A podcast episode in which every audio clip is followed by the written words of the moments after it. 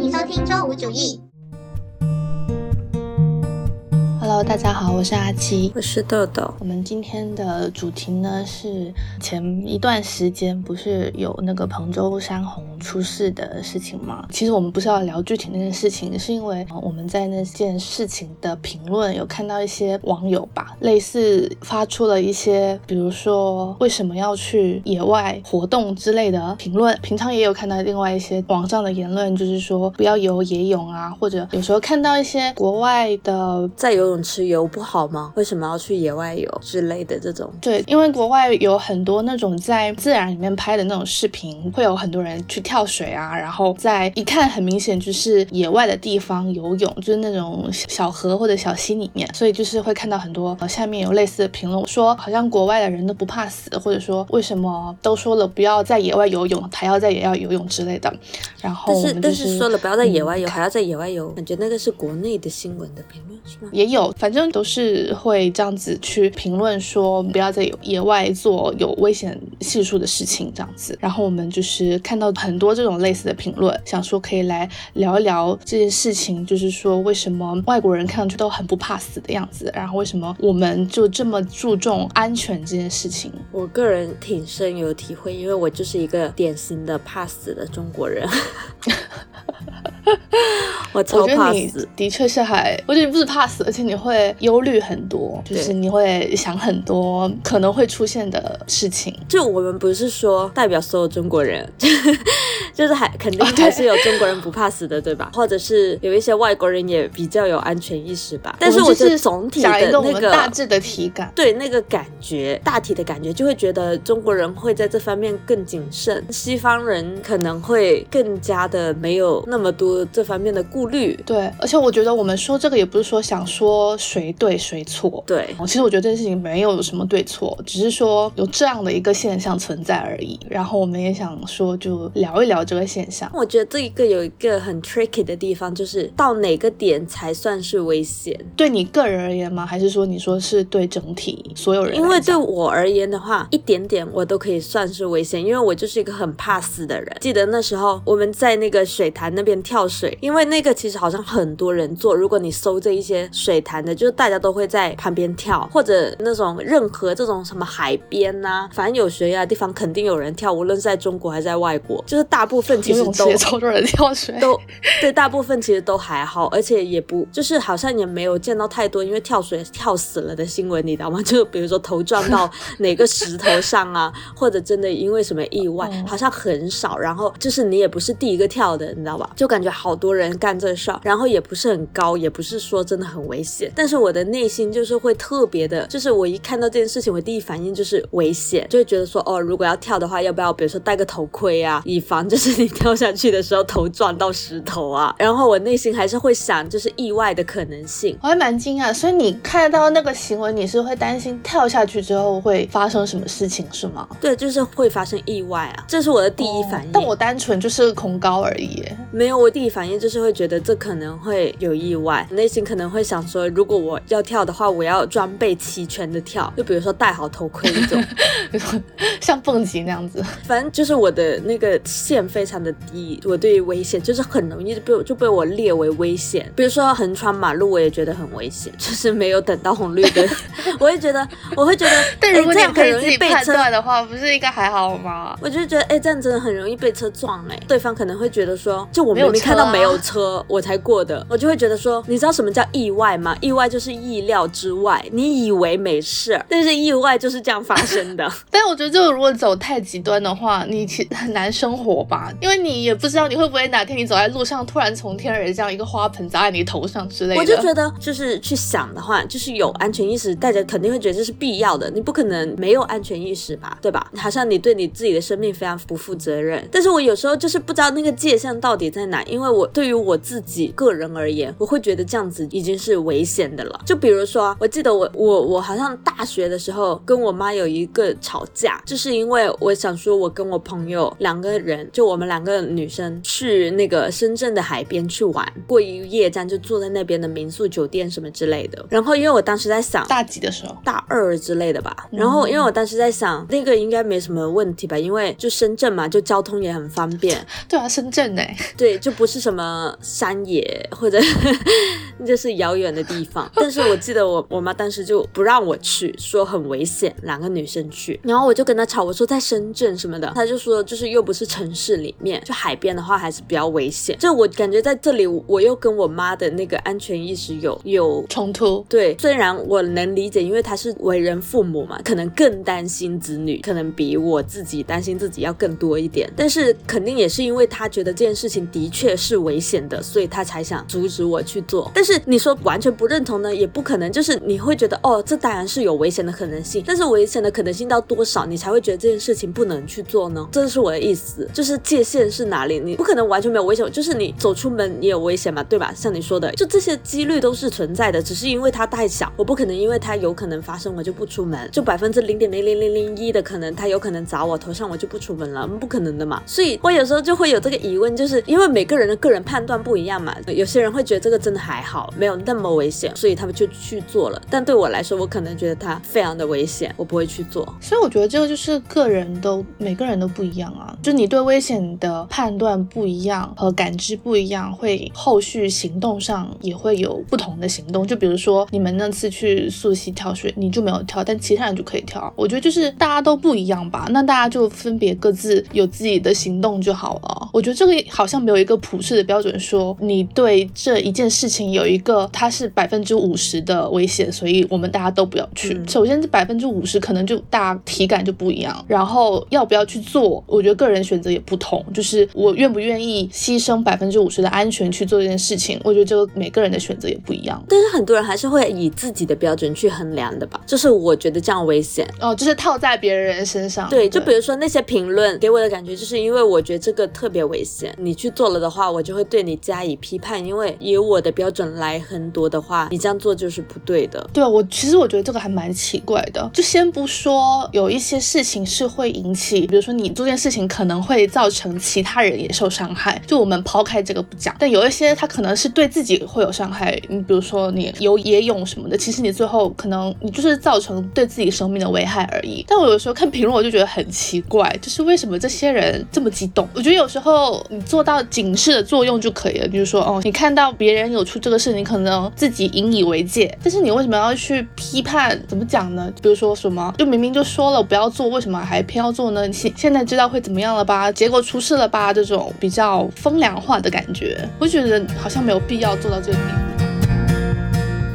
你有没有觉得整体来说，感觉中国人的安全意识还是特别强的，就是行事特别谨慎。相对来说啊，我觉得是，我觉得整体都更怎么讲保守一点。对我本人就是一个特别怕死的中国人嘛，然后也有可能是因为我觉得我的家庭环境，爸妈各种的，比如说嘱咐啊，耳提面命啊，也是非常非常的注重这方面的东西，感觉他们跟我也差不多吧。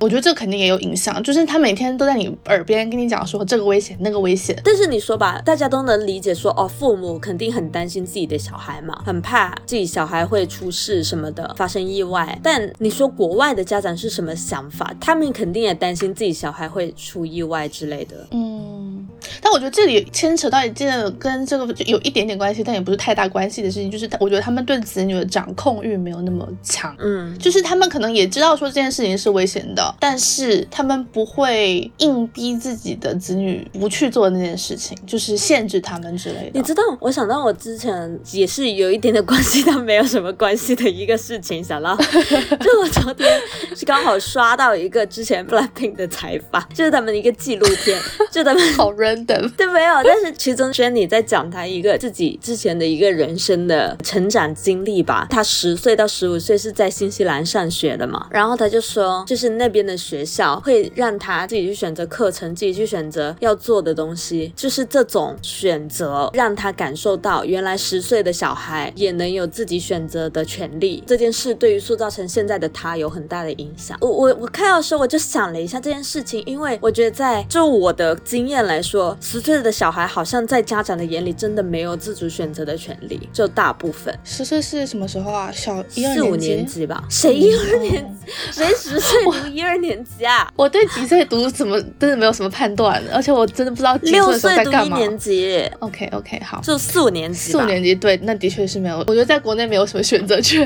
对，反正我的成长经历，我是觉得好像没有。就比如说，我妈当时不让我看电视做作业，我就不能看电视。不是说我做完了这个作业，我能不能跟他 bargain 一下，我看电视，就是规定好说你就是不能看，或者他给我的自由权利到哪里就是到哪里。就比如说，你可以看这一个电视节目，你不可能看这个电视节目的下一个，就不能你不能连着看。他帮我把自由的那个范围规定好了。你就只能在这个范围里面做选择，而且我觉得久而久之，你也不懂得跳出这个范围了。对，我觉得这个的确可能对于人的性格塑造会有一点影响，所以我现在做决定都很犹豫的，你做选择犹豫，跟这个应该没有太大关系吧。因为我没有，我也不知道，有可能吧。就是这个对我对于我们来讲，就是长期以来我自己都有一个感受，就是我很难去想 think out of a box，就是我很难很难对，去我之前也有想过这件事情，因为 Think Out of the Box，它不是有一个那种游戏吗？它给你三个点，然后叫你用一条线连了那三个点，然后因为那个三个点在一个框框里面，大家就在想说要怎么连，但其实它连起来就是那种五角星的连法嘛，然后那个线就会走出那个框框外面，就是那一个小游戏就从那个引出说，哦，你可以不被那个框框局限，因为我没告诉你说那个线一定要在框框里面连，但是你的思维就会被这个框框局限住。看到有这种类似规则的东西的时候，我就会很自然的被那个规则限制住。就算没有规则扔在你脸上，你的脑中都有一个无形的规则，一直在限制你的思维，所以我才会觉得我很难成为一个内容创造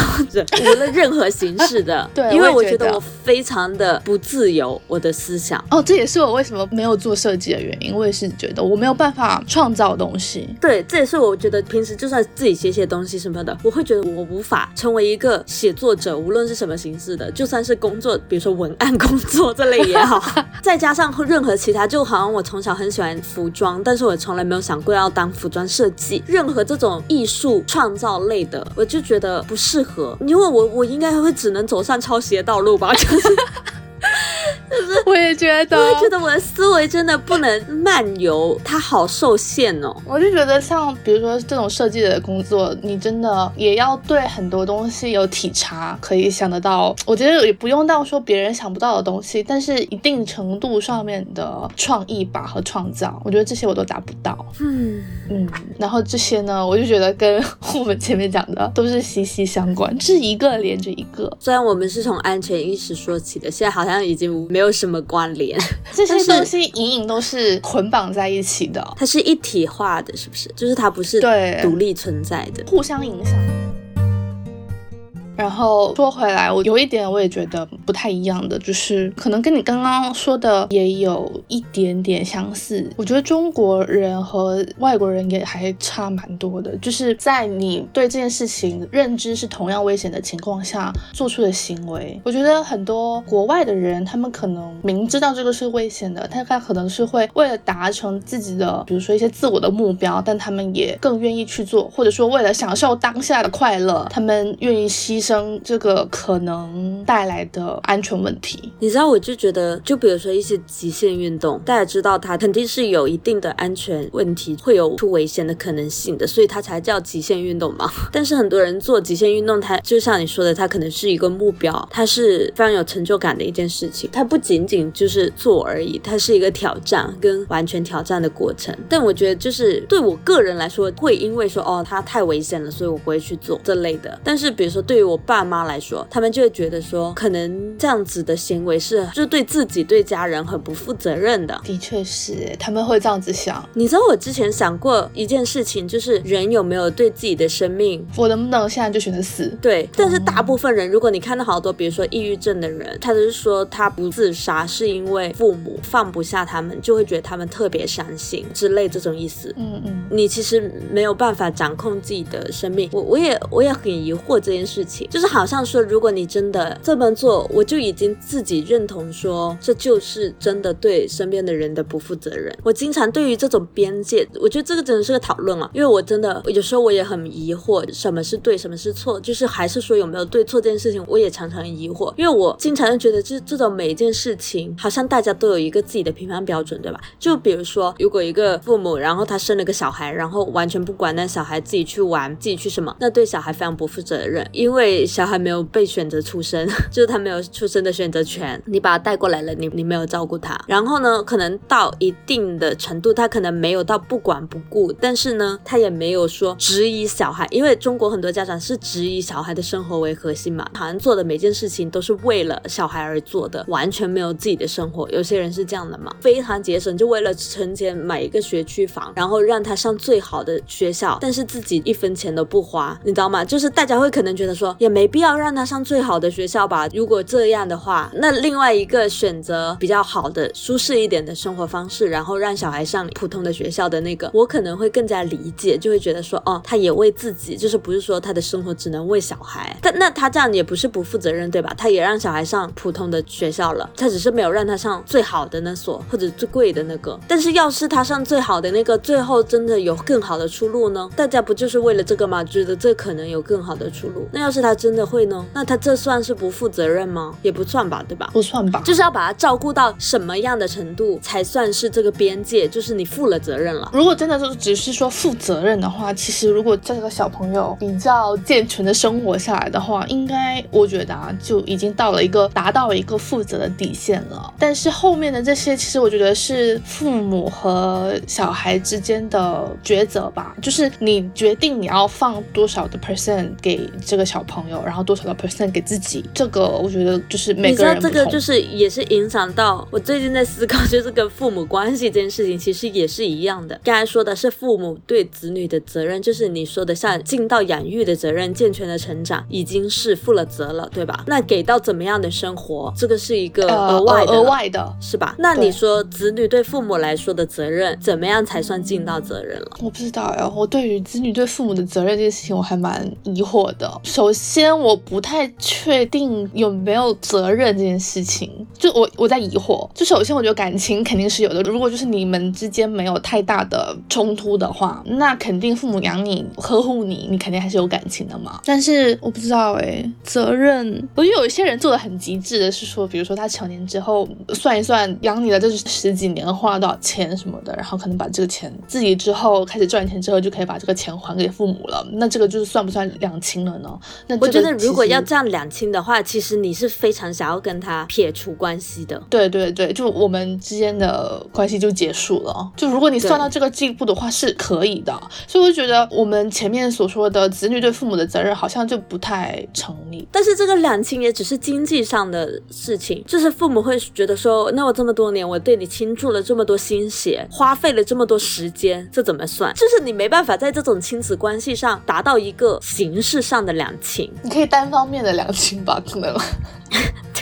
就 是断绝关系，对，就是觉得就是就是我觉得还完了，因为我个人认知的健康的亲子关系，可能是说，就是父母把小孩养育长大，然后互相是关系是和谐的、融洽的。他们对小孩期望可能就是他健康快乐的成长。那小孩长大之后，他就是会心里一直有这份爱，就跟父母的关系一直是很好的。但是你说具体到某一个事情上，就我觉得好多中国的家长都会。觉得如果你不结婚、不生小孩、不让他抱孙子、不留在他们身边，就是没有尽到你的责任。就我不知道这个要怎么定义，大家的定义不同吧。比如说同为家长，西方的家长可能就觉得这根本就不存在这件事情。但你觉得大部分中国家长都是这么想吗？嗯，我觉得是啊，太长期以来的一个所谓传统的想法和标准了吧？就大家都这么认为，就是觉得说，哦，你应该要怎么怎么样才是对的，或者说这样子、这样子、这样子才是。负责的表现。你觉得像现在越来越多年轻人开始重新思考这件事情吗？就比如说，我有没有对自己人生的选择权？我能不能选择不结婚？我能不能选择不生小孩？类似这样的想法，感觉更加新兴一代的想法，就会觉得说，哦，好像大家应该得有对自己人生的选择权。比如说不结婚、不生小孩这种的，应该是得存在的，它是合理的选择，它只是一个人生选择而已。但是当这种你自认为合理的人生选择，在父母的眼里是一种不负责任，就是你没有对他们负责任，你没有对他们尽到这这他们认为的。对他们认为的责任的时候，我就是我就会对于这个 gap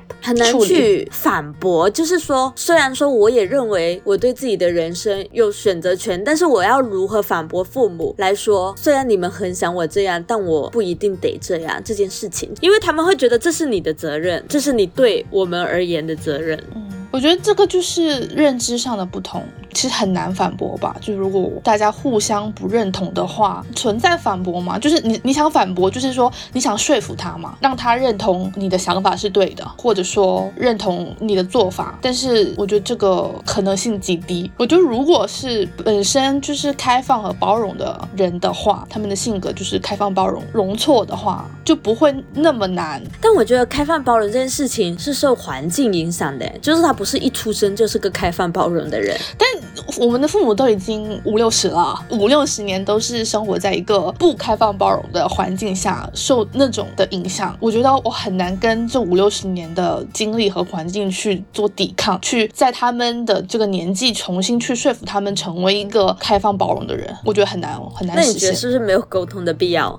我不知道哎，就如果我的态度就是我让你知道我是怎么想的，因为我觉得有一些父母他可能没有办法。做到观念上面的认同，但是他还是会，就你知道，最后就妥协，就是他也真的没有办法，比如说跟你断绝关系，所以他最后只能妥协，他也没有办法认同你，他就是 OK，那你就这样子做吧，他也没有办法，然后他也没有办法真的说跟你断绝来往，所以大家就是互相容忍对方罢了。所以我就觉得说，我让你知道我是怎么想的就好了，那至于你认不认同。就另外一回事。那如果说你知道我是怎么想的，然后你要也很决绝的说不认同，有一些很过激的反应的话，我觉得作为子女来说也没有办法吧。就是看你愿意牺牲到什么程度。我觉得，我觉得有些人他可能，如果你不认同我，或者说你要干涉我的话，那我们就一掰两断。有些人是这样的选择的嘛。但有些人他可能就是也做不到说真的跟父母断绝关系，那大家就是互相妥协，或者说就是一直一直沟。通和吵架。嗯，其实刚刚前面说的那些，就我们的父母而言，就我昨天也有想到，就是在写这提纲的时候，说到做危险的事情，或者说做一些有安全问题的事情的时候，其实就是你对于打引号的犯错的一个态度吧。我就觉得好像普遍大家都不太接受犯错这件事情，大家也不太接受浪费时间。我觉得拓展开一点，我就突然想到啊，就比如说国外也有很多人有 gap year 这件事情，但是把这件事情跟国内的父母讲的话，他们就会觉得你。干什么？你在浪费时间，你懂吗？就是你知道，我后来还有点后悔，我应该没有一年才去读研的。对，我也是。我觉得我当时跟所有中国父母一样的想法，也没有这个念头，觉得就是要 gap gap year 这个念头都没有在我脑海中出现。对，你有没有觉得国内很有一种紧迫性？对，按部就班，而且就是好像所有人都得赶他们的人生进度。你到某一个岁数，你要是没结婚，你就赶不上进度了；没生小孩。也赶不上进度了，或者你没找到一份好工作，也没赶上这个进度。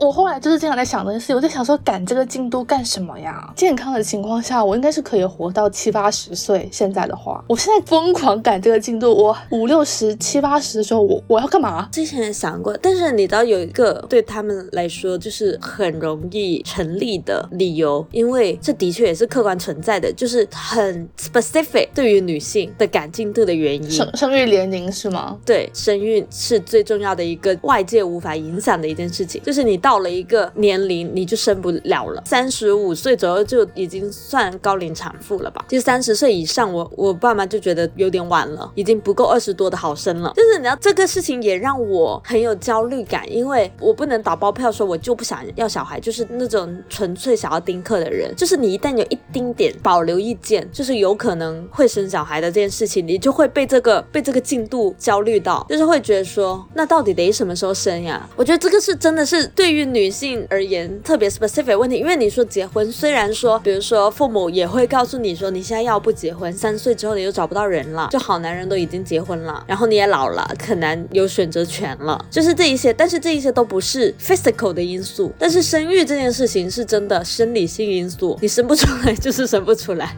你不能六十岁再生，你可以六十岁结婚。刚好我最近在看一本书，叫做《最好的决定》，就是在讲说那个编辑叫了一堆作者来写说关于自己不要小孩的这个决定。里面有一篇提到说，类似是说等他心里做好准备的时候，他其实他的生理已经是没有办法再生小孩的了。那能怎么办呢？就是只能接受他。而且其实说真的，啊，就不说你的父母同不同意这件事情，但是如果说假设说你四五十岁的时候才想要小孩，还是有途径可以实现的吧？但是这样子你会又会就是 move 到下一个，就是你你这么晚生了，然后大家可能还有一种就是你不知道能不能陪他成长啊，看到他然后长大啊之类的，有的没的焦虑，或者你你到那个岁数你已经很难带小孩了，你五十岁的时候你还要带一个新生儿，你每晚不睡觉，就是你的身体机能可能已经不适合。但我觉得这个太 depends 了，可能每个人情况都不一样。就是你比如说你四五十岁你才想要小孩的时候，你是想要有有一个人陪伴你呢，还是说你想要有一个养育小孩的经验呢，还是怎么怎么样？我觉得每个人的不同哦。然后这个不同，我觉得也会造成选择的不同吧。而且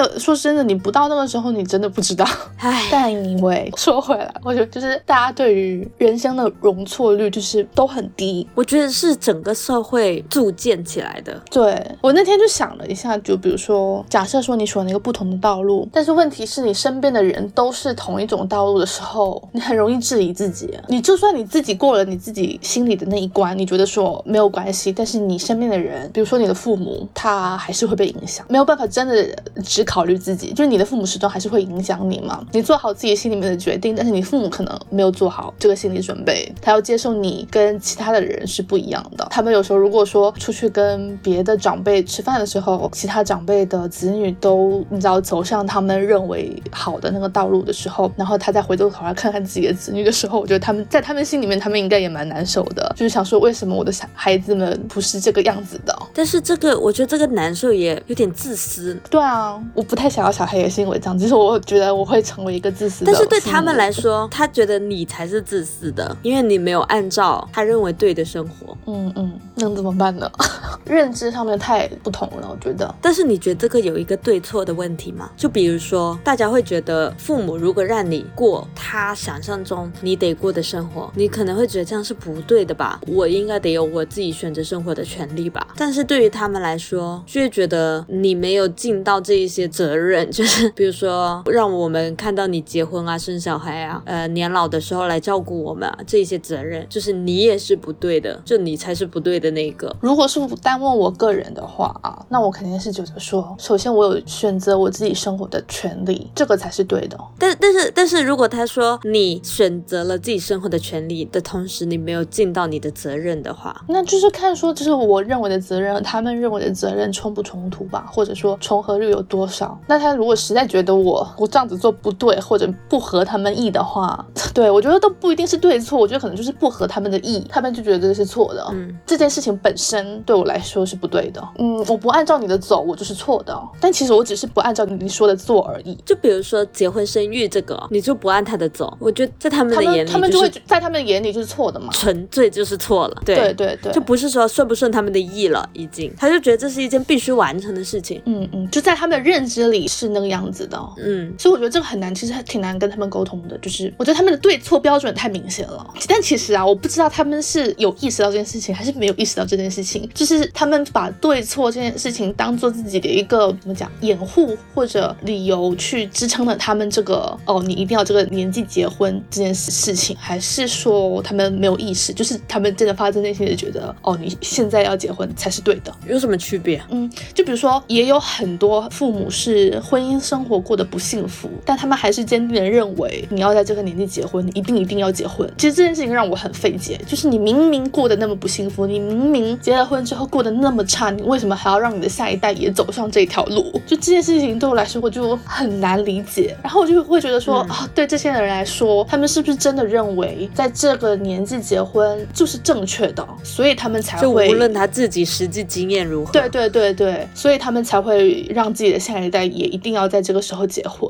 但我不知道，就比如说具体而言来讲的话，比如说你和我的父母的话，他们是不是这样子认为呢？我就不太确定。我觉得有一些人，如果你真的质问他说，你真的觉得这个时候结婚是对的吗？他我觉得他们在自己的内心里面可能会说，其实也不幸福。但是我不知道，为了可能撑撑面子什么的，就是会很坚定的给你下一个判断，说哦你是错的。嗯，不知道，我觉得是整个也有整个社会的这种观念的长期浸染。对，我就觉得全部都掺和在一起，可能你也说不清是对是错，但你觉得啊应该这么做，那就这么做吧。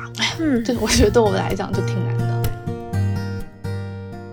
们讲下一个话题吧。其实我这个之前也在我们的选题库里面，然后我觉得跟这个也还有一点关系，就是关于活在当下这件事情。其实我觉得蛮相关的，比如说我们前面刚刚说的那种，就家长觉得你得结婚生育，巴拉巴拉，这些他们都会觉得说这是为了你未来着想的，就它不是一个当下的事情，它是一个未来的事情。就你现在不结婚，你以后计划可能找不到好的人结婚了，然后你现在不生小孩，你以后生不出了。对，就这些行为就是不一定。说你当下想结婚和你当下想生，但是这个紧凑感、紧迫性是来源于未来的。嗯，提前焦虑嘛？对，就是说，如果你现在觉得哦，我自己的生活很好，我一点都不想结婚，我也不想生小孩，然后我更 enjoy 现在生活，这个当下是我享受的。如果你要我现在结婚或者生育，我不会享受，对吧？那这样子的话，对他们来说也是一种不负责任，你知道吧？就是你只顾眼前的事情，只顾目前的享受，但你不顾未来，你不顾将来的生活。比如说，你不。存钱，你以后怎么办？你生病了怎么办？你养老怎么办？就是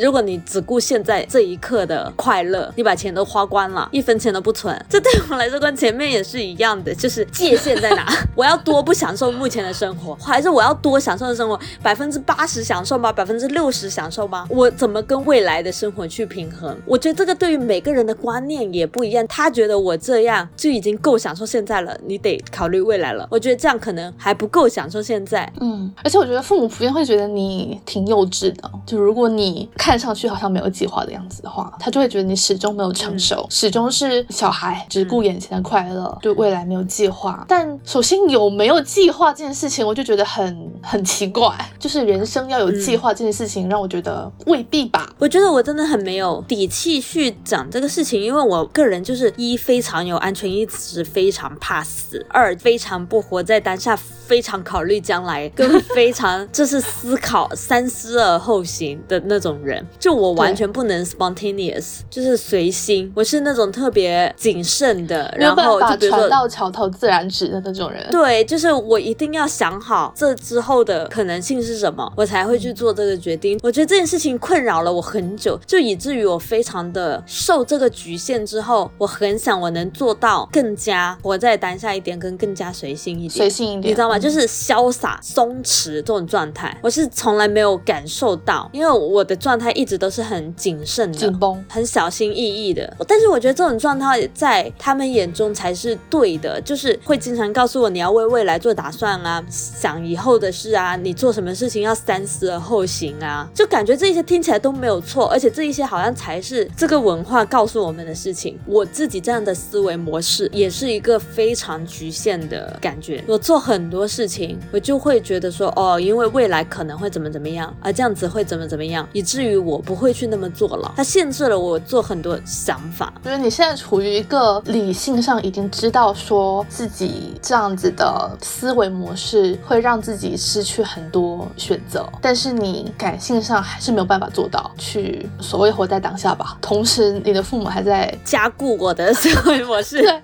他一方面加固你的思维模式，一方面还批判你太享受当下了。我觉得这。一切都太矛盾了，对于你来讲啊，你知道，我觉得活在当下这件事情，就是我是觉得它其实是真的重要的。就你不管怎么说，你在为未来打算，你如果没有活在当下的时候，其实其实是没有意义的。我不知道为什么他们也那么坚持这件事情。我觉得是一个整个社会的，就像你说的容错率低吧。像比如说大家觉得哦，你现在不找一份好工作什么什么的，你三十岁可能这个社会就没办法让你找到更好的工作了。就是现实就是这样的。我觉得他会会说成好像你到了那个时候你就活不下去了一样，但是不是真的活不下去呢？但是，但是我就觉得，如果说整个社会的那种现象让这个思维更加的根深蒂固，但是你想象一下，如果你每一个行为都是为了未来而筹备，这没有问题。但问题是，如果你这些行为对于当下来说都不快乐的话，你怎么能知道你未来也会快乐？对，我就觉得这件事情太就是变数太大了。不是你这样做你就确保以后一定快乐。比如说我现在都存钱，存存存存存，我就是为了我老了有个好日子过。但是我现在特别苦，因为我打两份工，我还住院了，因为我太辛苦了，每天零零七。就是我说真的是，说不定哪一天就走了，你知道吧？就存的那些钱，为了我以后老了有好日子过，就没用没用上。就当然我已经能想到我父母的反驳，就会觉得说也没叫你这样，你懂？就没叫你现在 就是叫你不要一点钱也不存，也没叫你就是努力 但是我就是我觉得这种极端的例子，只是说不知道那个界限在哪。就是我会觉得我当下享受到这个程度就够了，但他可能觉得你要为未来多做一点打算，你享受的太多了。但是这件事情，我觉得我完全能想到一个非常生动的例子，发生在我爸身上，因为他跟我说过，他说以前在澳洲留学的时候很穷，过去之后自己赚生活费的，他就是经常也要打工什么的，就是那种农场砍猪之类的，反正就是生活很拮据的嘛。然后呢，他就买了一箱那种新的葡萄，非常的新鲜，但是它也不便宜嘛。他就看到那些烂的葡萄，他就先吃烂的，想着留着好的以后吃。但是每天都有烂的，他就每天吃烂的。哎，你这个例子真的很生动哎。我觉得是那种可以放到作文里面的例子，但这件事情是真实发生的。但是你听的时候你就觉得很好笑，这不是一个很严肃的事情，这怎么了吗？这最多就是每天吃烂葡萄啊。但是我就觉得哦，这是不是有点蠢？我觉得这个就是一个你想把好的东西留在以后，然后你就每天只能吃坏葡萄。天啊，你这个例子真的 太典型了，就是很像那种作文里面会写的这种寓言故事。对对，但是道理。真的就是这个道理，我觉得。而且其实现在其实还是有很多人在你知道辛苦工作，而且他的确也承担一些养家的责任吧，疯狂的压榨自己。你说他真的能不能在年老之后享受呢？我觉得存疑。但是你觉得，我有时候会觉得，到底哪个更好？大家会觉得你现在很努力工作，辛苦一点，为了年老的时候享福，这一定是一个更好的选择。但是年对我来说，也是一个就是限度的问题。就是比如说，如果如果现在真的太挥霍，然后年老只能睡街头，就是这可能会觉得说哦不好吧，太过了吧？对。但是如果说你现在就是年年老，可能没有到享福那么的好，就是正常生活吧。但现在可以不用每天零零七，就是这个 balance 在哪里？然后每个人的标准一不一样？对，我觉得这个还是个人的不同吧。就是对你而言，什么是重要的？而且有些人他可能就是比较在意自己之后的生活，多过于在意自己眼前的生活的话，他可能觉得会想要多为未来打算一点。你知道，我觉得可能也存在一种人是说，他真的也是想要有一些你知道家庭的快乐，他想要结婚，想要有一个家庭。那他如果现在开始做计划，为了之后打算，然后去实现这个计划的话，我觉得也可以吧。而且我觉得这种也不算怎么讲呢？我觉得也不算不活在当下，就是他就是牺牲了自己的当下。那这不就是不活在当下吗？如果他都要牺牲当下的话，但是他他有知道他有这个选项啊，就是他明确的做出这个选择。但是我还是有点疑惑，就是一定当下跟未来是矛盾的吗？有没有既享受当下又享受未来又能好好的？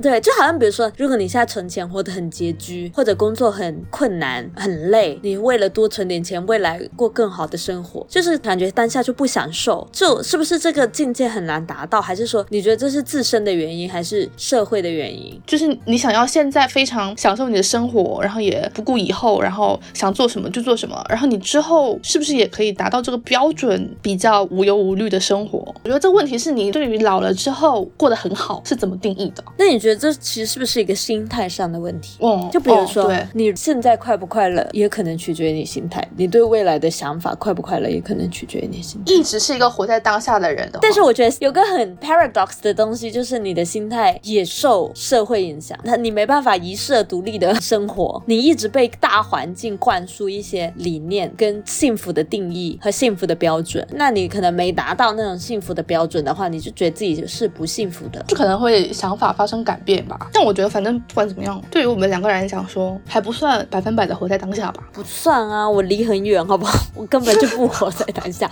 我是那种你知道吧？之前有一句话我忘记是哪里看来的，但是我就觉得我是这种人，就是幸福来临前是最幸福的时刻，但当你在幸福中的时候会患得患失。就你患得患失的原因，就是因为你担忧未来嘛，所以你就没办法享受现在。尽管你目前在幸福中，但你没办法享受，因为你太担忧未来了。你觉得从一到十的话，一是非常不活在当下，十是非常活在当下的话，你大概在哪里？二，我觉得我大概在五左右。那我不应该是最平衡的状态吗？不存在平衡啊！你觉得没有一个平衡吗？比如说，我目前享受到多少，然后我未来可以享受到多少，在这个平衡下，你觉得比较合适？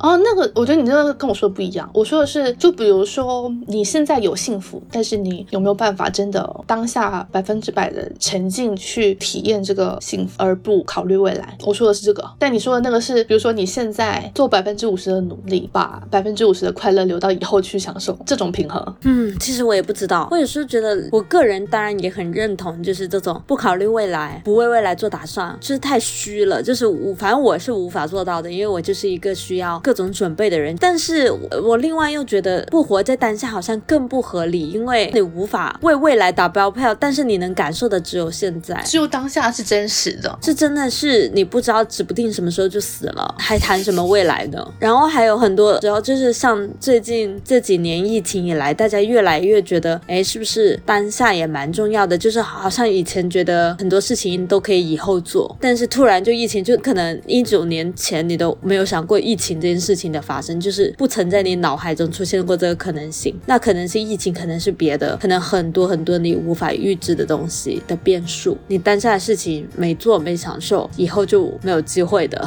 所以我觉得活在当下是肯定有必要的，但是像前面的什么安全意识一样，就是它是肯定是有必要的，你不可能没有安全意识。但是那个边界在哪？怎么样才能让你过得更顺心？这是不是就是真的很取决于个体？就是说，我觉得是，它没有一个对 错。我要说一句很鸡汤的话了，就是这是你自己的功课。唉。是不是也差不多了？差不多吧。